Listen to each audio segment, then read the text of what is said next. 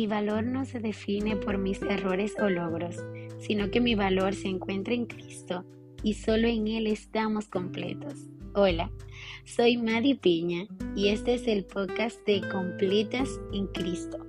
Continuamos con la cápsula de sabiduría basada en el libro de Proverbios, Principios para nuestra vida. Quien pone por obra las escrituras tendrá como resultado la sabiduría que viene de Dios. Hoy quiero leer en el capítulo 10, versículo 25, donde dice, cuando pase el torbellino, ya no existe el impío, pero el justo tiene cimiento eterno. ¿Estable o inestable? Cuando buscamos el significado de cimiento, vemos que esto es lo que está bajo tierra y le da solidez, que sirve como base y apoyo a una edificación. Todos conocemos lo que es un cimiento, sabemos que si esto no está bien fortalecido, bien, bien preparado, la construcción, la edificación que esté sobre ella corre peligro. Pero cuando vamos al sentido bíblico, vemos que el que está cimentado en sus bienes, logros, capacidades, cuando viene la prueba, cuando sube la marea, es arrastrado en ella y ahí queda. Pero los que están cimentados en Cristo, que están apoyados en las promesas de Dios, que su confianza han depositado en Dios, estos no perecen, sino que permanecen y vencen. Son los que en medio del desierto encuentran un oasis. Los que en la tormenta se sostienen de la mano del invencible y no se hunden, porque Dios es su salvavidas. La fe, esperanza en Dios le ayudan a mantenerse a flote y no hundirse en ella. En Mateo capítulo 7, versículo 24 al 27, Jesús nos da un hermoso mensaje a través de, de esta parábola. Sé que todos la hemos leído, pero quiero leerla brevemente.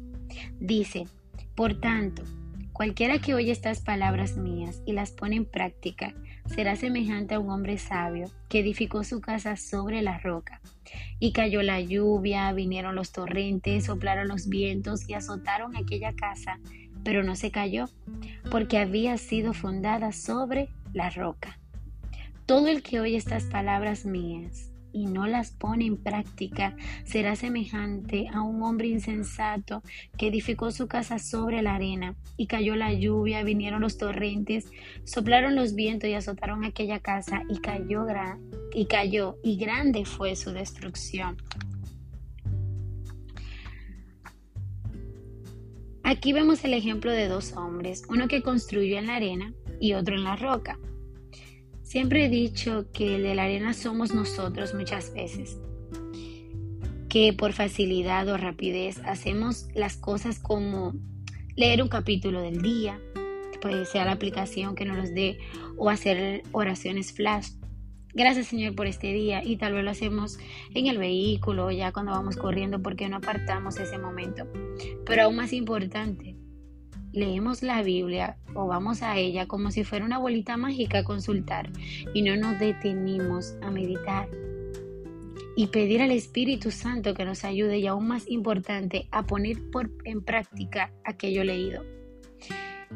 Y ya llega el domingo, vamos a la iglesia, cantamos los himnos, escuchamos la prédica y solamente hasta ahí. Pero llega un momento cuando sentimos el peso de este esfuerzo no realizado, cuando vienen las dificultades y los problemas, ¿qué pasa? Nos derrumbamos y somos arrastrados. Pero en cambio, el hombre que construyó en la roca, que se afianzó en Cristo, aquel que organizó sus prioridades y entendió que Dios es el todo de, de su vida, cuando vienen las pruebas, no es arrastrado porque el gran yo soy le sostiene. Cristo sostiene sus pensamientos, su vida completa. ¿Dónde está cimentada tu vida? Quiero que meditemos en esta pregunta. ¿Dónde está cimentada tu vida? Te daré un ejemplo. aquello que domina tus pensamientos, eso es lo que está ocupando el primer lugar. Por lo tanto, ahí está cimentada. Medita en esto y que sea el Espíritu Santo trayendo claridad a tu vida. Dios te bendiga.